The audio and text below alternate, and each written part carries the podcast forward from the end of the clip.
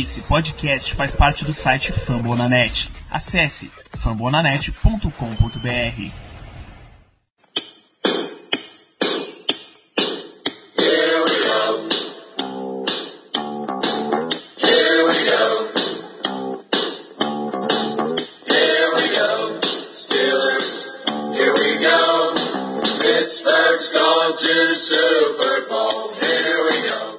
bem, pessoal, estamos aqui de volta a esse nosso querido país, Brasil, depois de uma pequena temporada em Pittsburgh, nos aventurando, presenciando aquela partida não tão maravilhosa, mas a experiência inacreditável do Sunday Night Football da semana 4 contra o Baltimore Ravens. Como vocês sabem, meu nome é Ricardo, vou ser o host do programa de hoje. Infelizmente, ainda não temos a volta do nosso querido Danilo Batista com a sua voz aveludada, inigualável, para o, a edição de número 90 deste grande programa sobre o Pittsburgh Steelers, aqui para você em língua portuguesa no Brasil. E hoje a mesa está cheia, é muito bom ver isso, ver novas caras aparecendo nesse programa. Vamos começar com ele, o nosso grande redator, José Santos. Por favor, José Santos, se apresente hoje. Salve, salve nação! Vamos aí para mais um podcast, segundo agora, para a gente comentar, graças a Deus, uma vitória com V maiúsculo. A gente estava precisando de uma, de uma animada aí na galera. Vamos comentar sobre como foi esse jogo. Aí. Temos ele que é o melhor editor do Brasil e que esteve aqui apresentando esse programa na última semana de forma primorosa o grande Germano Coutinho. Vitória, vitória, vitória, finalmente. Eu realmente estou bastante contente com a atuação da equipe e vamos embora que hoje o programa está bem legal. Ele, diretamente do norte do país, o glorioso, grande, que satisfação poder introduzir esse rapaz no nosso programa de hoje, o grande Paulo Ayrton. Por favor, Paulo, se apresente para nós hoje. Quanto tempo e que saudade, meu amigo Ricardo. Boa noite, bom dia, boa tarde, rapaziada. É um prazer estar aqui numa semana tão feliz depois de uma vitória bonita. O ataque jogou, a defesa jogou, Special Teams jogou. Numa semana como essa que a gente fica sonhando como Super Bowl, né? Vamos que vamos. Muito bem, como o Paulo falou, é aquela típica semana do empolgou, onde tudo se transforma depois de tantos comentários negativos que teve, de forma merecida, obviamente, depois da partida contra o Baltimore Ravens. É, posso aproveitar para compartilhar até algumas sensações que eu tive após a partida quando estava em Pittsburgh. E do jeito que a gente sente pelas redes sociais, pelo Twitter, é o que estava acontecendo em Pittsburgh, era aquela completa terra arrasada, pedindo cabeça de Kit Butler, pedindo cabeça do Mike Tomlin, questionando muito o início do Randy Fitner, questionando o Big Ben, como sempre, muitas incógnitas em cima da defesa e uma interrogação bem grande também se o time era, é, na verdade, realmente isso tudo que a torcida esperava, isso falando tanto um coletivo na defesa de forma geral, quanto em peças individuais do quanto o, a ausência do Le'Veon Bell poderia estar tá prejudicando o ataque, o quanto a alternativa de um deep treat como o Martavis Bryant foi em 2017 poderia também estar tá fazendo falta ao nosso ataque, a falta de experiência do Randy Fitness chamando jogadas, o quanto isso também poderia estar prejudicando a defesa. Acredito que vocês já estejam cansados, os meninos na semana passada passaram a mesma sensação que estava lá em Pittsburgh, uma, uma defesa que a gente não conhece ainda o perfil dela, podemos dizer. Só tem impressões negativas. Depois desse jogo contra o Falcons, pelo menos veio um certo alívio. A gente vai estar falando um pouco mais sobre isso ao longo do nosso programa. É, é para começar, propriamente dito, trazer aqui para vocês o que teve na tradicional Tony Tuesday de hoje. Então, o Tony trouxe atualizações sobre as lesões de jogadores. Dois novos nomes foram, foram adicionados. O Terrell Edmonds e o G. Forte, que teve um grande jogo contra o Falcons, foram adicionados no Injury Report pelo tom do Tony, nada preocupa, aparentemente, e vão ser acompanhados ao longo da semana. É, o mesmo vai valer para o Vice Williams, Morgan Burnett e o Hayward Bay, que já não jogaram contra o Falcons no último domingo. É aquilo de sempre. Acompanhar como é que vão se sair durante os treinos. Se não treinar quarta nem quinta, já esquece sexta, hum, provavelmente não vai, não vai ser um bom indício, mas de toda maneira, principalmente o Vice Williams foi muito bem substituído, tanto pela Jay Forte, em situações de terceira descida, atuou muito bem. Ontem, incrivelmente, o Tyler Matakevich não comprometeu, era esse dos receios que a gente vinha pelas atuações que o Matakevich teve na pré-temporada. Ele não comprometeu, falar que teve bom jogo, Tony elogiou ele, teve um jogo sólido, fez o que a gente poderia esperar de um backup, mas queria sentir um pouco de falta de ver talvez o Matthew Thomas um pouco envolvido no plano de jogo da defesa, como era o esperado pelo panorama de treinamento que o time teve na semana passada. O Tony também elogiou bastante o Special Teams, principalmente o Roosevelt Leagues, o Roosevelt Leagues parece que toda semana fica a uma polegada de ter um bloqueio de punt como esse, e o Tony caracterizou como esse fosse o grande, a grande jogada da partida, onde dando a entender que o time garantiu de vez a vitória naquele lance, e de fato foi o que aconteceu no jogo. Com relação ao Le'Veon Bell, na semana passada o Jeremy Fowler deu uma, soltou a notícia de que o, provavelmente o, o Bell vai se apresentar na semana 7, que é a semana de bye do Steelers. Tony disse que não começou com o Bell e não está sabendo nada com relação a isso, não tem nenhuma atualização a ser feita e que não tem, nenhuma, tem nenhum contato, nenhuma conversa propriamente dita com o Bell Bem, no programa de rádio dele foi do mesmo jeito, também comentou que não teve nenhuma notícia do Le'Veon Bell e ainda falou que mesmo se ou quando o Le'Veon Bell voltar, ele vai querer que o James Conner mantenha o ritmo no ataque e continue sendo envolvido no plano de jogo. Isso aí provavelmente a gente sabe o grau de influência que o Big Ben tem mais do que nunca no ataque nessa temporada ao lado do, junto com o Randy Fitner. Então, provavelmente vai ser uma demanda que deve ser atendida. E, para finalizar esse primeiro bloco, com as notícias, é, o Tony, depois do jogo contra o Falcons, estava visivelmente irritado com as faltas que foram marcadas na partida. Teve aquela chamada do TJ Watt, bastante questionável. Teve outra chamada do Bossa, que foi bastante questionável. Só citando dois exemplos. E o Tony, depois do jogo, na coletiva, disse que é uma piada o que a NFL está fazendo esse ano com essas faltas e que isso está custando jogos, empregos de pessoas pela liga, que a NFL deve rever isso. O Tony faz parte de, da, de uma comissão que meio que determina as regras do jogo, um comitê, o Tony faz parte, e foi veiculado pelo Ian Rappaport que também por conta disso o Tony estaria sujeito a sofrer uma multa pelos comentários. Hoje o Tony disse acredita que não vai sofrer nenhuma sanção devido a seus comentários, mas no meio da torcida e entre a mídia americana o pessoal foi quase unânime de que o Tony não está falando nada mais do que a verdade. Eu acredito que essa deve ser uma sensação que muita gente na liga está sentindo com relação à proteção excessiva no meio entre os quarterbacks. Isso mudou, tá mais moderado, mas de fato a falta que marcaram do TJ Watt beira o absurdo do que a gente possa comentar. Não sei se os amigos da mesa têm algo mais a comentar sobre esse último assunto em específico a respeito das faltas e dos, das palavras do Tony. É, vamos combinar que aquelas duas chamadas foram uma piada, né?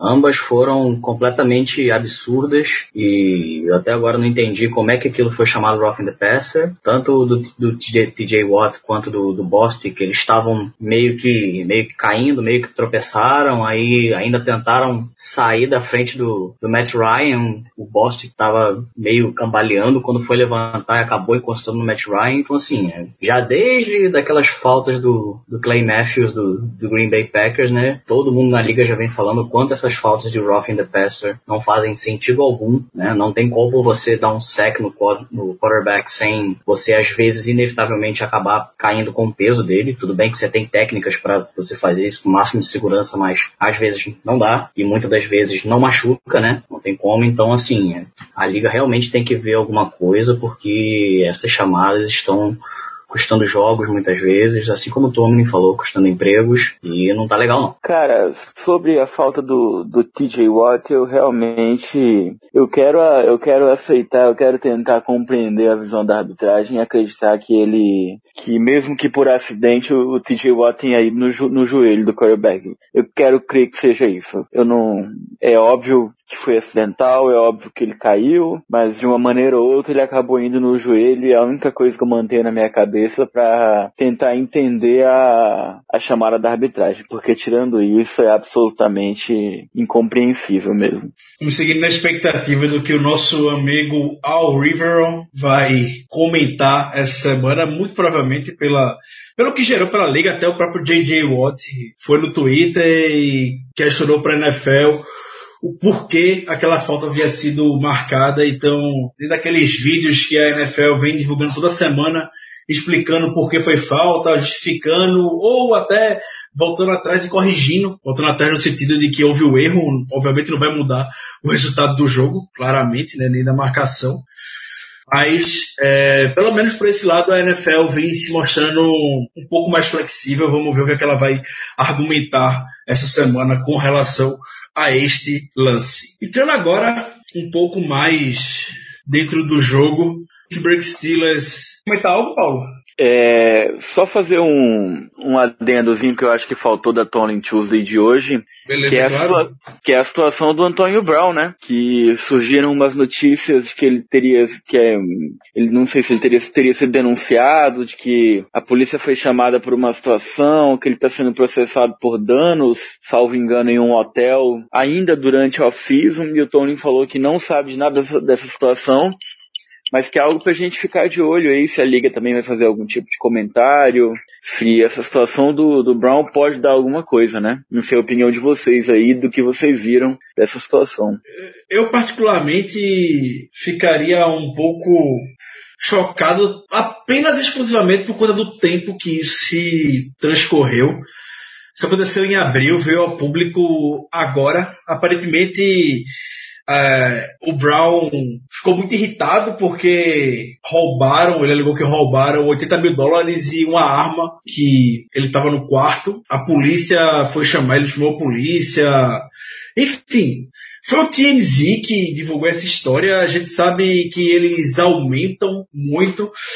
Se fosse algo um pouco mais grave, a gente provavelmente já teria sabido do ocorrido bem antes. A gente só soube agora. E soube principalmente porque a pessoa na Flórida veio processar o Brown porque ele jogou móveis do 14 andar, ou é de um hotel, de um prédio, enfim, e que ele se sentiu ameaçado porque quase batia nele, no seu de idade idoso, e no seu neto, que é um bebê ainda, tem 22 meses só, não lembro muito bem exatamente a idade dele agora, e Pronto, teve também uma de um, de um Rolls Royce do Brock foi roubado e dois dias depois a polícia apareceu querendo ter mais informações e o Brown disse que achou e fechou a porta cara da polícia e o assunto parece depois daquilo ali morreu, voltou à tona agora. O Steelers disse que não ia fazer nenhum comentário a respeito disso, como o Paulo falou, o Tony também disse que não sabia de nada. E o agente Dr. Brown, Drew Rosenhaus, foi procurado para comentar sobre o assunto, também disse que não ia falar nada a respeito disso. Eu acho que vai ficar por isso. Eu acho que o Brown vai se acertar lá com quem quer que seja que estiver se processando. Ele, obviamente, essa pessoa, já falaram, é bastante rica, então não está procurando dinheiro, que é apenas os danos realmente que sejam reparados. Eu não acredito que esse assunto vá muito para frente, não. É só isso mesmo, só pra gente também não deixar passar em branco, né? Uma situação que está na mídia. Mas fico na torcida aí também. Também eu creio que não vai dar em nada, não. A NFL geralmente quando acontece algo de grande magnitude, já está com a punição antes que venha a público ou no momento que venha a público. Então, realmente não deve dar em nada pro nosso Antônio Brown mesmo, não. Então, vamos lá agora, Steelers e Falcons. adentrar mais nessa partida do domingo. Resultado maravilhoso para nós. Pittsburgh Steelers 41, Atlanta Falcons 17. Confesso que nem nas minhas previsões mais otimistas eu imaginava que o Steelers fosse ceder apenas 17 pontos para o Falcons e ia zerar basicamente o Julio Jones da partida. O Julio Jones ia aparecer no, só no trash da partida, quando o placar estava resolvido e o Matt Ryan realmente tinha que tirar todos os coelhos da cartola, quisesse fazer algo. O Julio Jones, quando a partida estava pegada no primeiro quarto, foi anulado pelo Joe Hayden. Nenhuma recepção na partida. Pouco antes de iniciar a partida, eu comentei com vocês no Twitter, eu não achava que o time ia vencer esse jogo, justamente porque o Ryan estava muito on fire vinha de uma sequência muito boa, apesar das derrotas. Vinha de 11 touchdowns, uma média de 350 jardas por jogo. E a defesa do pass rush do Steelers funcionou bastante. Com isso em mente, o que foi que mudou para vocês daquela partida apática, uma das piores, um dos piores jogos que a gente tenha testemunhado e eu infelizmente testemunhei isso fisicamente no Heinz Field. O que é que mudou no Steelers desse jogo contra o Baltimore Ravens para esse jogo contra o Atlanta Falcons para vocês? Antes de todo mundo comentar, eu vou apenas resumir uma palavra. Tudo. Muito bem, Germano. Muito bem, Germano. É, para mim, se não fosse resumir uma, uma palavra tivesse que resumir em duas, indo na linha do Germano, eu falaria Mike Hilton. É incrível como a, a, volta dele deu uma liga na defesa e realmente fez a unidade toda funcionar como uma engrenagem. Ele foi efetivo ajudando no pass rush, ele foi efetivo é, ajudando na cobertura, e isso potencializou a, a performance de todo mundo na secundária. Até o Art Burns jogou bem nesse jogo, o Sensible jogou bem nesse jogo, o Cameron Sutton jogou bem nesse jogo, até o Brian Allen, que foi subido do practice squad foi pro jogo de última hora, jogou bem nesse jogo, Terrell Edmonds, assim, é, é incrível como você encaixa ele a peça ali e muda tudo. É óbvio agora, depois desse jogo, para mim o nosso corner número 2 tem que ser Mike Hilton. Você pode usar Art Burns e Corey Sensible em outros pacotes de defesa, mas do lado de Joe Hayden tem que ser Mike Hilton. É, eu acho que na verdade o, como corner número 2 foi em termos de importância, né? Porque isso realmente não tem dúvida, ele é insubstituível no papel dele ali, até pela, pelo feeling que ele tem no jogo, pelo feeling que ele tem nas blitzes, mas realmente é, é o, o Joe Hayden que faz isso tudo andar. É, o Atlanta Falcons vem com dois recebedores de elite e o Hayden consegue anular um por conta e é um trabalho excepcional dele. É bom ter um, um cornerback assim. As pressões foram boas, as blitz foram boas, mas em várias jogadas contra a nossa defesa de outros tempos, se fosse um Antoine Blake ali, se fosse o próprio Burns em cima do Julio Jones, a gente sabe que, que em algum momento ele ia estar tá correndo só para 30, 40, 80 jardas e a performance do Hayden anulando o Jones por muito tempo. A primeira recepção do, do Julio Jones foi num, numa jogada já com 6 segundos, 7 segundos, com o Ryan correndo para fora do pocket passando contra o movimento do corpo e o Jones teve a inteligência de voltar para a bola, porque antes disso mesmo foi um, um passe ali que o Haley também não tinha mais o que fazer, porque antes disso a performance dele tem, foi excepcional, foi necessária para nossa defesa. O Mike Hilton, excelente nas blitz e ok na cobertura. Tem uma jogada de, de fourth down, acho que é o último passo do Matt Ryan no jogo, que o Sanu tá sozinho, porque o Mike Hilton tá correndo duas jardas atrás dele e o Ryan erra o passe. Ou seja, para mim são esses erros do Mike Hilton em cobertura que ainda me fazem não ter essa confiança toda nele. Ele é um ótimo jogador para blitz, ele não perde muitos tackles pro tamanho dele, consegue fazer o serviço sujo ali, mas ele ainda tem suas falhas de cobertura sim. Bom, uma, uma questão que eu gostaria também de destacar em mudança do, de um jogo para o outro é a questão do pass rush, porque contra os Ravens nós vimos que o pass rush não conseguiu produzir muito bem, que como eu falei no podcast anterior, ele apenas conseguia produzir quando enviava blitz, quando ou seja, tinha mais de quatro jogadores indo atrás do quarterback adversário. E nesse jogo a gente viu uma coisa diferente, a gente viu o, o nosso pass rush, o foreman rush, como se chama, conseguir sozinho criar pressão é, conseguimos criar pressão no, no Matt Ryan. É, durante várias jogadas ele ficou é, preso no pocket, ele ficou bastante ameaçado e o quanto mais a gente consegue botar pressão para cima do quarterback adversário, mais fácil torna o trabalho da nossa secundária. E também gostaria de destacar as blitz, porque é, uma, é uma, um aspecto muito importante do nosso, nosso jogo, da nossa defesa. O Mike Hilton, como é, vocês bem falaram, jogou bem, especialmente nas blitz. É um cara que eu diria que é um especialista em, em vir pela blitz ali na posição de cornerback. É um cara que, vez ou outra, o Tom e o Butler estão mandando atrás do quarterback adversário. Então, eu fiquei bem feliz, porque foram, foram seis sacks totais do jogo. O DJ Watt teve três, o Hayward teve um e meio, enfim. Foi uma produção bem legal do nosso pass rush nesse jogo. Tanto no four-man rush, só com quatro jogadores, como em no blitz. Então, eu fiquei bem feliz com isso aí. Dentre tantas e tantas críticas que a gente pode e deve fazer ao Kit Butler, algo positivo nele tem que é justamente essa questão de blitz. Ele sabe como desenhar blitz. E a partir do momento em que esse time consegue ter uma obediência tática, a gente vê os resultados positivos num, dentro do jogo. Foi assim, claramente, no domingo.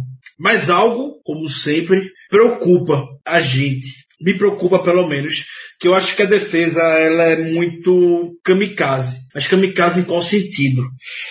Ela tem suas limitações técnicas, obviamente.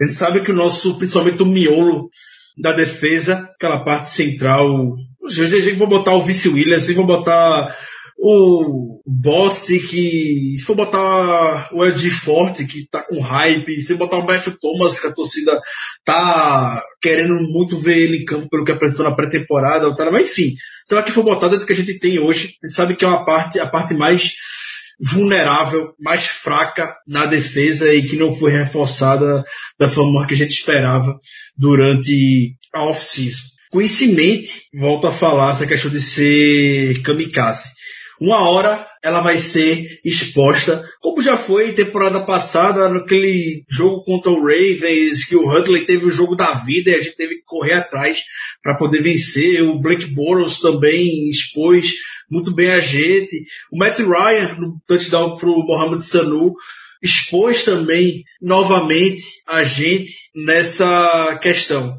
E a pergunta que eu quero jogar para vocês é até que ponto a gente pode se aproveitar da defesa com essa postura, do, se arriscar mandando blitz e contar que o Joe Hayden vai estar tá lá cobrindo o principal adversário do adversário e que nem o Ari Burns ou o Mike Hilton, como o Paulo já falou, que tem também suas deficiências na cobertura, não vai comprometer lá atrás, junto com Sean Davis, Terrell Edmonds e tudo mais. É uma questão de necessidade, Ricardo. Eu não tenho dúvida que a secundária vai comprometer uma hora ou outra, assim como ela tem feito durante essa temporada. Então, para mim, é uma questão de necessidade. A gente precisa botar pressão no quarterback adversário, porque, como eu falei, quanto mais pressão a gente consegue botar, menos tempo ele vai ter para fazer o passe, menos tempo ele vai ter para analisar a secundária, como é que ela tá, quem é que tá livre, quem é que não tá, e a possibilidade dele, do quarterback adversário cometer erros vai ser maior. Então, e claro, o trabalho da nossa secundária vai ser menor. É uma, simplesmente, eu estou repetindo muito isso, mas é verdade, é uma necessidade. A gente sabe que a nossa secundária é nosso ponto fraco na defesa, isso aí para mim não tem dúvidas. Temos nomes bons, o, o, o Joe Hayden é sensacional, o Sean Davis está tendo uma temporada legal, o Terrell Edmonds é um rookie, mas enfim, tá tendo seus jogos bons e seus jogos ruins, enfim, mas com certeza é a nossa maior deficiência na defesa. Então, é, é mandar blitz do mesmo jeito, é botar pressão do mesmo jeito, porque assim a gente diminui a quantidade de big plays que a nossa defesa cede. Pelo menos é o que eu acredito. A gente tem que tentar botar pressão no quarterback adversário para que a gente acabe não sofrendo tanto é, quanto a gente sofreria sem essas pressões. Para mim, de novo, e pela última vez, é uma questão de necessidade. Eu acho que essa defesa kamikaze para dar certo passa por dois pontos essenciais. E o primeiro de todos eu até esqueci de comentar como algo que melhorou muito, que é os tackles perdidos, né? Tem uma jogada do Terrell Edmonds que a gente comentou na hora no grupo, que foi um, um mano a mano que o cara recebeu no meio do campo e o Edmonds quase perdeu o tackle e era uma terceira descida. E a principal diferença do jogo do Ravens pro jogo do Falcons é essa, no, principalmente no, naquele Sunday Night, e ali era um tackle perdido e um ganho de 30, 40 jardas, entendeu? Então é essencial para esse tipo de defesa que é, o cara, o cara, o homem mais perto da bola faça o tackle na hora. O segundo ponto para mim é enfrentar um, um, quarterback que nem o Tom Brady, é o de sempre. Ou então, nem precisa ser um Tom Brady, mas um cara que nem o Blake Bortles mesmo, que vá, nossa defesa que vá progredindo no campo de, de pouco a pouco. Contra uns mais, menos móveis ou mais inexperientes, vai funcionar? Sim. O, mas quando você pegar um quarterback que não tenha problema em ganhar quatro jardas de cada vez, que seja preciso, ou que nossa defesa esteja no dia ruim e perca muitos tackles, já começa a dar errado. A minha opinião é mais ou menos um misto do que o Germano e o, e o Paulo acho. Eu acho que, para mim, o que o Keith Butler tá fazendo é ele tá indo na onda do que tá dando certo. Ele olhou pro, pro elenco dele, ele viu o que, que deu certo no, nas primeiras partidas, ele falou, ah, a minha defesa deu mais certo quando eu consegui usar o Mike Hilton criando pressão, botei o Joe Henry marcando o principal recebedor dos caras e liberei a galera para fazer pressão no quarterback. Então é isso que ele tá fazendo. Ele falou, eu achei esse jeito de jogar, é esse jeito que eu vou jogar. Só que isso não vai funcionar contra todo quarterback. Pode funcionar semana que vem contra o Bengals? Pode. A gente sabe que o Andy Dalton não é nenhum é, quarterback estupendo de, de, maravilhoso, ele tem as falhas dele. Basicamente, o, o, Bengals tem um grande recebedor que é o AJ Green, tem outros que estão aparecendo nessa temporada? Tem, mas a estrela do time é o Green. Então, provavelmente o que deve acontecer é o Keith Butler vai colar o Joe Hayden no Green, vai mandar o Mike Hilton para pressão de novo e vai tentar fazer a mesma coisa que fez com o Falcons. Agora, o problema é que ele não tem peças para é, mudar esse, esse esquema. Se ele quiser passar para um esquema de marcação homem a homem, passar para um esquema de marcação de cobertura, é, todos os outros disponíveis, Art Burns, Corey Sensible, é, Cameron Sutton, todos eles estão desprestigiados por conta das últimas atuações, não tem aí aquela confiança, aquela capacidade de marcar homem a homem, de você ter aquela confiança de assim, ah não, eu posso deixar o passo passar na direção do Burns, porque eu sei que o Burns vai fazer alguma coisa para pelo menos dificultar a recepção. Não, não existe essa confiança. Então acho que no momento ela é kamikaze sim, de certa forma, porque a gente ou vai por tudo ou por nada. E eu acho que por enquanto a gente não achou nenhuma outra forma dessa defesa funcionar. Ou funciona assim ou simplesmente não funciona. Né? E se for para ceder big play, pelo menos com um padrão de jogo ou com um padrão de jogo nenhum, acho que é melhor pelo menos a gente continuar num padrão de jogo. Muito bem. É... Mudando um pouco o lado agora, a gente destrinchou muito bem a defesa. Paulo levantou um ótimo ponto com relação aos tackles perdidos. Era para ter sido anteriormente. Sim, passou diretamente por isso. É, talvez seja a principal lição que o Dick LeBeau tenha deixado seu legado é aquele velho tackle the catch, foco em fazer o tackle na, na, hora, na recepção. Isso a gente conseguiu ver, felizmente, no jogo contra o Falcons. Mudando o lado para falar agora do ataque, que foi muito bem após o início desses nos quatro primeiros jogos, principalmente a, no início da partida, destacar aqui para vocês que tanto na semana, na, nas quatro primeiras semanas, o Steelers não passou do, da primeira descida. Na semana 1, 2 e 3 foi um three and out contra o Ravens ser ao three and out porque teve o fumble do Vince McDonald logo na primeira campanha. A gente logo deixou o Ravens em uma posição bastante privilegiada. E no jogo contra o Falcons a gente passou com postura diferente. Fitner, tendo um pouco mais de experiência, provavelmente sentou um pouco mais, sentou muito mais, na verdade, com o Big Ben para que isso fosse mudado. A gente sabe como isso é crucial no início da partida, a gente viu como o time começar de forma desconcertante, desconcertante no sentido de não estar tá todo mundo na mesma página, o Steelers já começar perdendo por 14 a 0, 21 a 0, por 10 a 0, como foi nesse início de temporada, não ajuda em nada, não ajuda o time a ter um equilíbrio de jogo, poder misturar ataque e defesa, tem que fazer o Big Ben lançar 50, 55 passos por jogo, e isso a gente não quer ver, isso não beneficia a gente. De maneira alguma. E o Mike Tomlin falou sobre isso bastante na semana passada, que as situações de jogo levavam eles a mandarem o Big Ben lançar todos aqueles passes e não usarem o James Conner como queriam. E ver o ataque muito bem distribuído na partida, ver ele usando muito bem tanto o Vance McDonald quanto o Jesse James juntos em campo aberto, ver formações com essa, ver formações com essa variação, ver o James Conner aberto como recebedor, o Big Ben jogando empty, a OL que vale que a gente já vem destacando isso desde semanas anteriores. No pass protection, muito bem, anularam o Vic Beasley, não foi citado o jogo todo, a gente sabe que o Vic Beasley é um dos melhores pass rushers da NFL, o Gilbert anulou o Vic Beasley, não deu chance nenhuma a ele, tudo acabou gerando que o ataque pudesse um jogo melhor, Melhor no segundo tempo, porque no primeiro ainda enfrentou um pouco de dificuldade, principalmente o Big Ben ainda tava, não estava conseguindo essa conexão com o Antônio Brown. E o segundo tempo do Big Ben específico foi impecável, foi perfeito. É o Big Ben que a gente espera ver. Quais mudanças vocês mais gostaram de ver no ataque para esse jogo contra o Falcons e que veio a nos beneficiar com a vitória? A mudança mais significativa foi o que você já falou, Ricardo. Foi a, uma maior imersão do James Conner no plano ofensivo, no plano de jogo do ataque. A gente correr mais com a bola, a gente, tá, a gente botar mais a bola na, nas mãos dele, foi para mim essencial, por várias razões. É, uma delas é porque quando você corre com a bola, você deixa a defesa mais honesta. Ou seja, a defesa não, não vai sacar que você vai lançar 50 vezes por jogo. Ela vai ter que lhe respeitar mais porque o jogo corrido é realmente uma ameaça. Outra coisa, come mais tempo de relógio. Quando você passa muito a bola, você acaba dando mais tempo de relógio para o ataque adversário. E como a gente sabe que a nossa defesa é o nosso ponto fraco, quanto mais o nosso ataque ficar com a bola, quanto mais ele comer o relógio, melhor. Ainda mais se pontuarmos como é, pontuamos nesse último jogo. Então, se eu tiver que destacar um ponto positivo é, do ataque nesse jogo contra os Falcons, foi a ressurgência do jogo corrido. O Conner teve mais de 100 jardas é, terrestres, jogou realmente muito bem. Então, para mim, o jogo corrido, o destaque que o jogo corrido teve nesse jogo foi um ponto positivaço nessa, nesse embate contra os Falcons. É uma coisa que vai ter que continuar até o final da temporada para que a gente tenha cada vez mais sucesso, para que a gente ganhe cada vez mais jogos. E você vê que foi uma coisa que foi um esforço coletivo do time, né? Você não via só a OL fazendo o papel realmente de criar espaços para corrida,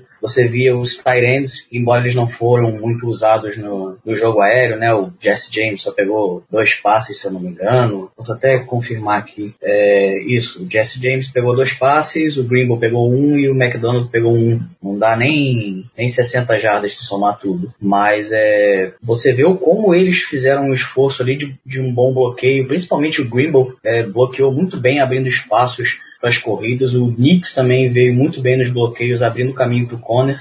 Então você vê que foi um esforço da, da parte ofensiva inteira do time de realmente falar, não, pô, a gente tem um cara aqui atrás que é o running back, ele é bom, vamos usar isso a nosso favor. Nós temos uma linha ofensiva que é grande parte do salário do nosso time, que é de elite. Vamos usar isso a nosso favor. E usar mais o jogo corrido como arma surpresa, como vários passes que o Big Ben conseguiu conectar. Foi em play action, justamente porque usando James Conner melhor, é, deu aquele medo para a defesa do Falcons de podia vir a corrida e perder um tackle, o James Conner ia assumir e ia ganhar 10, 15, 20 jardas, como ele fez em algumas jogadas. Então o, o grande destaque do ataque foi realmente envolver o James Conner e usar mais o jogo terrestre. É, outra diferença nesse jogo também foi que a gente começou com a bola, porque normalmente a gente estava começando na defesa e nem realmente nem me atentei se proposital ou não, a gente começou com a bola e foi bom pro ataque não ter a desculpa de começar perdendo. Ah, nós já, nós já começamos o jogo 7 a 0 atrás, 14 a 0 atrás. Não, a gente começou com a bola, pôde executar o plano de jogo, colocar as bolas na mão do Conner e o Conner realmente é aquele cara que ele precisa do ritmo, ele precisa entrar no jogo, sentir o jogo. Tudo bem que a gente não tá falando da melhor defesa do mundo, porque o Falcon sofreu com muitas lesões, mas mesmo assim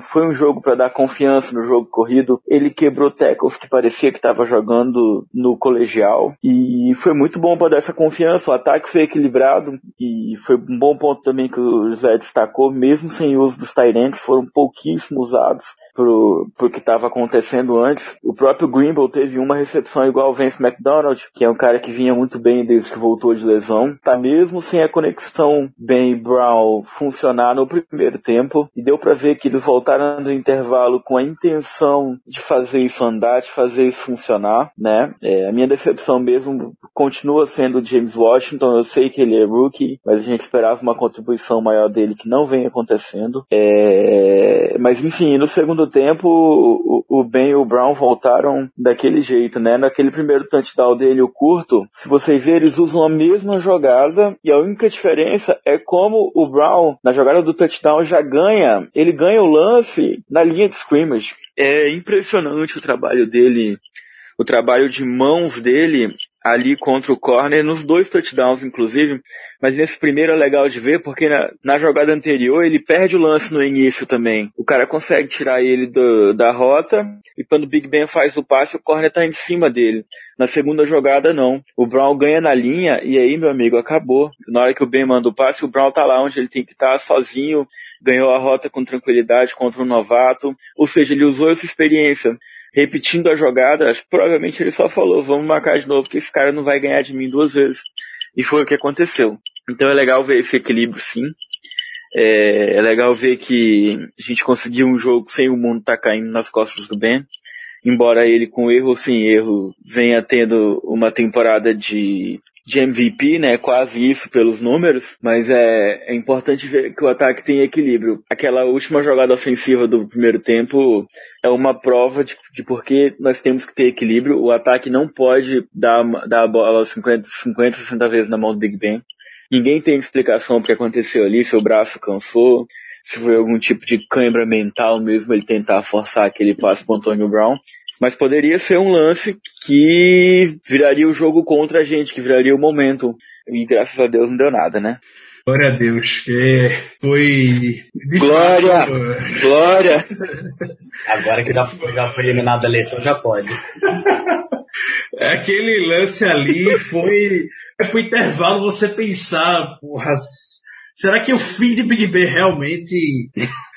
ah, não vou nem me estender muito nesse assunto porque só falar, só cabeça, falar uma coisa é. aqui. Eu abri um outro grupo de NFL que eu tenho com os amigos e eu fiquei com vergonha daquele lance, bicho, eu não tinha o que falar. É, é não tem. Não tem muito o que dar explicação, ah. né, bicho? Esquece ah. bola pra frente. É, esse nosso último bloco aqui é aquele que tinha respondido a uma das questões que a audiência mandou, que o Igor questionou é, a respeito do trabalho do Randy Fischer nos primeiros jogos e se realmente o problema era essa falta de equilíbrio no ataque. A gente destrinchou bem esse ponto agora e eu espero que eu tenha deixado bem claro para você essa questão. temos aquele momento em que contamos com a participação de vocês, a gente solta lá no Twitter, é, para mandarem suas perguntas, o comentário e tudo mais pra gente. Então, vou começar aqui pelo grande Diego Avaristo, que toda semana está aqui conosco e ele quer a pergunta de um milhão de, de dólares, que é como acabar com essa instabilidade da defesa. É que a gente tem tocado nesse assunto o Germano mais precisamente, que é, como é que posso falar? Eu vou deixar você falar, Germano. Re recupere o ponto que você falou da defesa, por gentileza? Cara, foram tantos que você vai precisar ser um pouquinho mais específico. É, posso, destacar, eu, posso destacar algo hoje da Tony Tuesday? Pode, para responder pronto, essa pode. pergunta? Ele falou que a, gente, que a gente ganhou o jogo pelos big boys, entendeu? Eu acho que a nossa defesa passa por dois, dois, nossa filosofia defensiva passa por dois pontos muito importantes, absolutamente dependente dos big boys. A nossa secundária poderia ser Patrick Peterson, Chris Harris, Joe Hayden e Marcus Letmore e Trey Davis White. Não importa. É, primeiro, a nossa linha defensiva tem que comer os bloqueios contra o jogo, contra o jogo corrido. Os nossos linebackers não podem estar tá tendo que fazer o block shed para fazer o tackle. Até porque se o linebacker está fazendo o block shed para fazer o tackle, o, o ataque já ganhou 5 jardas, 6, 7, 8. Entendeu? O segundo ponto importante é o ponto que deu certo nesse jogo. O pass rush. O Bud Dupree não apareceu? Não. Mas o Hayward apareceu. O Twitch apareceu o Hargrave apareceu, o, o TJ Watt fez um, um, dos jogos da vida. Ou seja, são dois pontos essenciais. Primeiro, a linha defensiva, e quando eu falo linha defensiva, são os três gordos e o Dupree e o Watt tem que comer os bloqueios. Eles necessariamente Opa, eles não podem Paulo, ser empurrados. Eu, eu adorei, eu adorei essa definição. Eu achei maravilhoso. Os três gordos, o Dupree e o Watt. Que maravilha, rapaz. Então, parabéns, porra. Puta que pariu. Ali, que definição frente massa. é só, só o pessoal gordinho só. Não, eu faço questão de agora em diante, quando eu for me referir a Hayward, a Tweet e a Hargrave, eu vou falar os três gordos. Os quatro, né? Ou melhor, ou melhor, os cinco, porque quando o McCullers entrar na, na equação, a gente vai ter que falar os cinco, porque ele vale por dois. Tem os, os três patetas e são os, os Taienes, agora os três gordos. Os três gordos. Ó, vou falar que isso é uma herança do, do nosso saudoso Fernando Torquato, viu? Ele que chama os, os rapazes de gordo. Falo isso com todo respeito. Eu, eu, eu, te- eu- eu teria uma, eu teria uma vaga lá com ele, estou no peso. Mas, enfim, a performance dos nossos três gordinhos ali são, é, são essenciais para parar a corrida.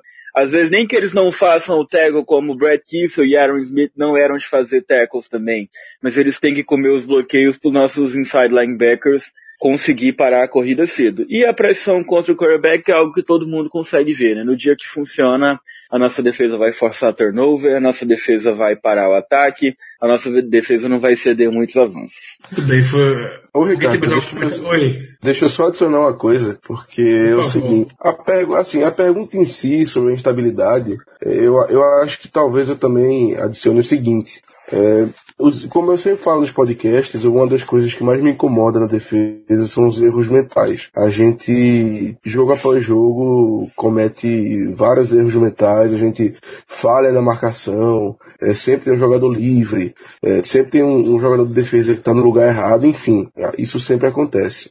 E aí, e aí os jogadores de defesa vieram a público dizer que eles iam tentar eh, deixar a defesa um pouco mais fácil de ser compreendida, iam tentar fazer o básico e tal, para não ocorrer os erros de comunicação que estavam ocorrendo, e por aí vai. Então, para tentar eh, deixar a defesa mais sólida, para mim o principal seria acabar de uma vez com esses erros mentais. Porque assim, a gente sabe que a secundária não é tão boa, a gente sabe que a secundária vai ser de big play uma hora ou outra, isso é fato. Mas contanto que eles não sendo big play por, por erro somente e puramente deles, ou seja, um erro de marcação esdrúxulo, é, dois jogadores marcando a mesma zona, enfim, essas coisas, contanto que isso não ocorra, a defesa vai melhorar bastante. Então, para mim, um, do- um dos pontos principais quanto a isso, para evitar essa suposta e clara, na verdade, suposta não, essa clara instabilidade que a nossa defesa tem de vez em quando, é evitar os erros mentais. É com que os jogadores, principalmente a secundária, não facilitem o trabalho do ataque adversário, apenas isso. Porque por mérito a gente sabe que uma hora ou outra vai acontecer, por mérito do ataque. Mas por demérito da nossa, da nossa defesa não pode acontecer, ou pelo menos tem que ocorrer o mínimo possível. Muito bem. É, Última pergunta agora, que na verdade eu vou fazer uma mistura aqui, porque no fundo, tanto o, o Gildo Augusto, perdão, o Gildo,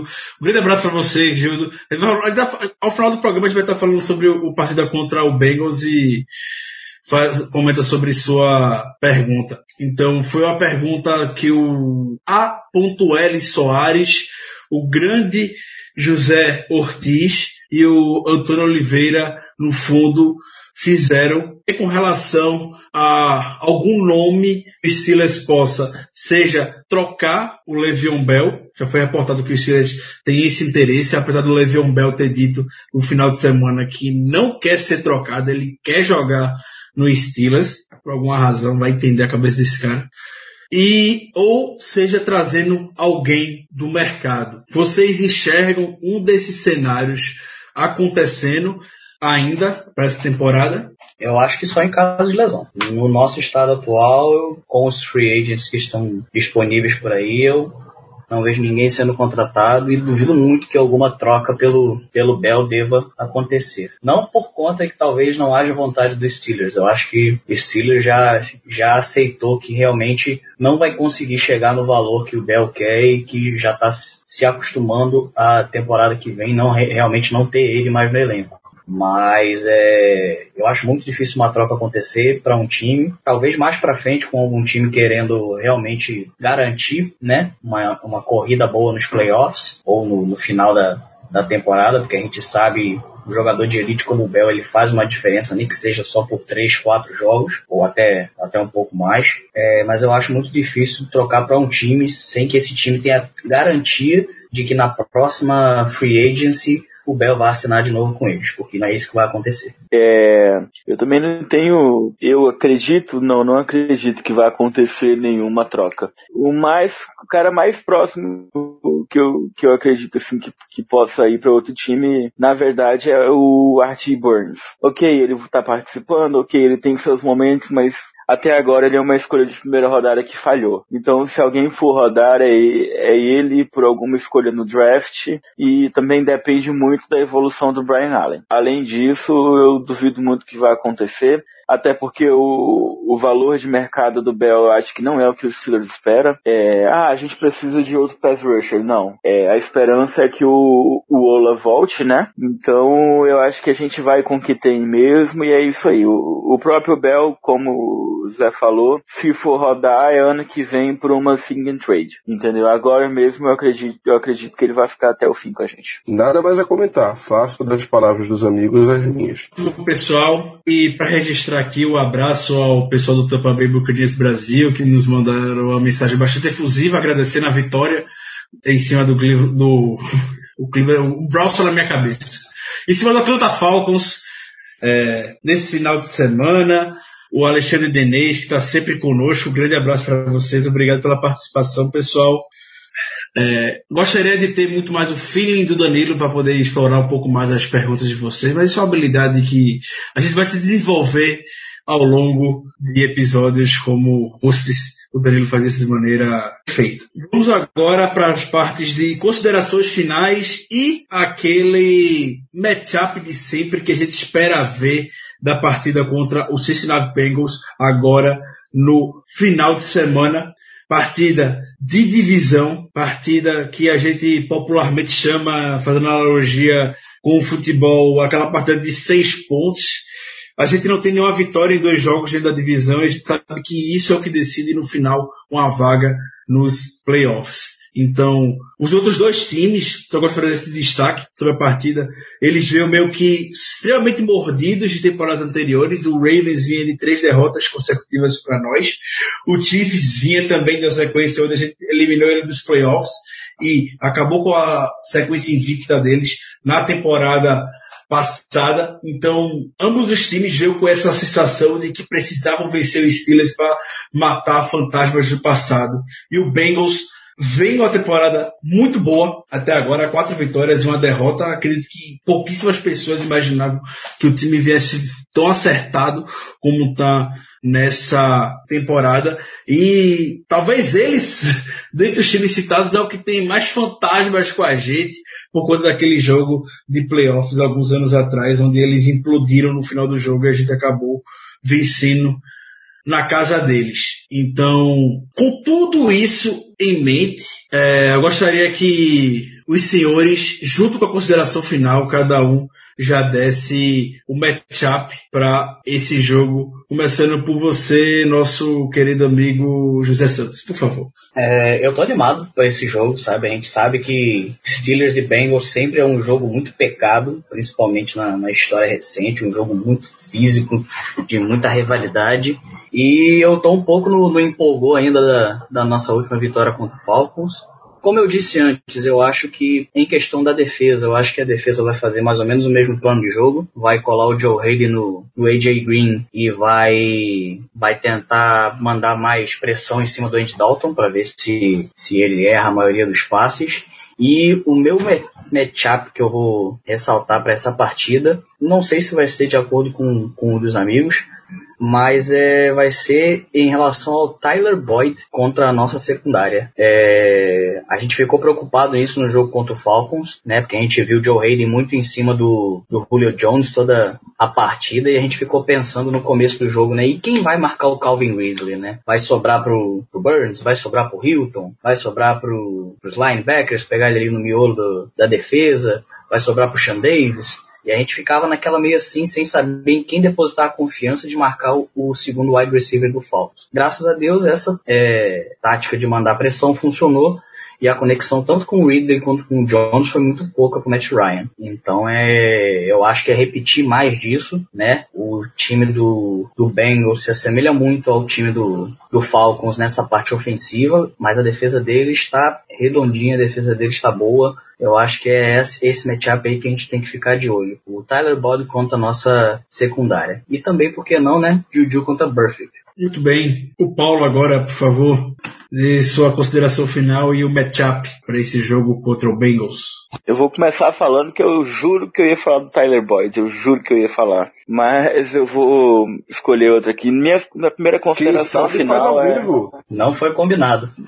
Não foi combinado, mas já tenho, já tenho outro em mente aqui. É, a minha primeira consideração é a performance do Jordan Berry, em especial, e do nosso time de punch. Nessa semana, é, acabei de ver no Twitter aqui do, do Alex Kozor que no, nos últimos três semanas ele teve 13 punts e os times só retornaram para 7 jardas. Ele tá com, um, tá com números realmente de um punter de elite nas últimas três semanas.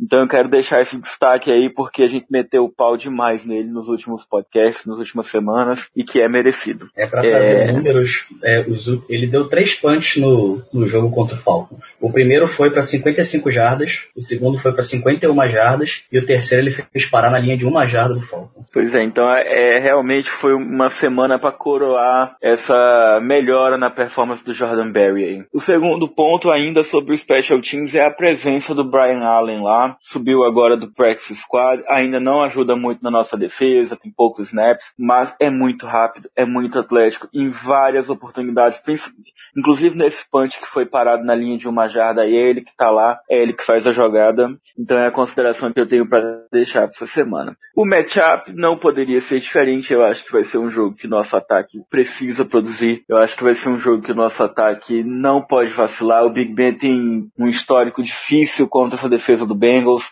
É uma defesa que gosta de jogar realmente, é muito física, joga homem a homem, joga com aqueles, os dois safeties lá evitando o passe longo e os recebedores têm que ganhar contra uma cobertura bem física. E a gente agora não tem o Le'Veon Bell, então o James Conner vai ter que fazer a diferença no homem a homem contra os linebackers do Cincinnati Bengals, enquanto a nossa OL segurar. O Gino Atkins é líder da liga com 6 sacks junto com os irmãos Watt, é, e é por isso que o Conner e o McDonald e o Jesse James fazendo o trabalho contra os linebackers do, do Cincinnati Bengals são o meu matchup essa semana, porque a gente sabe a dificuldade que, que historicamente o Big Ben tem em enfrentar essa defesa do Bengals, principalmente em Cincinnati. Eu ia dar uma pincelada também nesse fato da, da defesa dos Bengals ter jogadores bastante bastante bons no, no front seven. O, o Dino Atkins tem, como o Paulo bem falou, seis sacks na temporada. O, acho que é o Dunlap que tem mais quatro sacks ou algo do tipo. Enfim, tem o Sam Hubbard que tá entrando ali na rotação, que tá jogando muito bem. O pessoal tem falado muitíssimo bem dele. O que, que veio de Ohio State, né, Ricardo? E assim, é um, é um front seven de respeito. O meu matchup também seria é, para ficar de olho nesse front seven contra o nosso jogo terrestre e principalmente o pass rush deles contra a nossa linha ofensiva, porque nós vamos precisar é, segurar esses jogadores para que o Ben tenha tempo para lançar, tenha calma no pocket para lançar a bola, porque na minha visão, se o Ben conseguir tiver um tempo, um tempo razoável para fazer a mágica dele, ele vai fazer. O, eu confio demais no Tony Brown para ficar livre. Agora que eles parecem ter voltado até aquela tal conexão Wi-Fi, né? Como o Brown falou.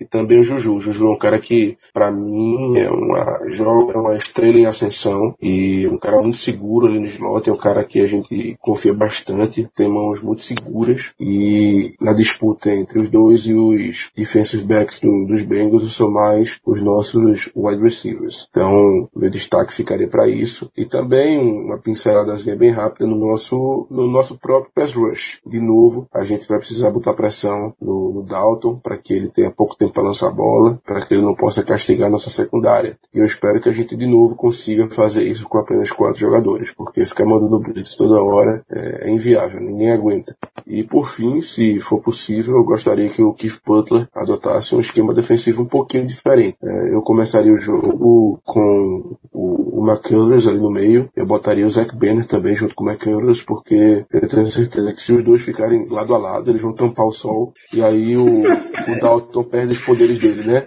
Perde os poderes dele vindo diretamente do sol. Aquele cabelo ruivo dele não fica, não fica brilhando e ele perde. É a melhor ideia do ano.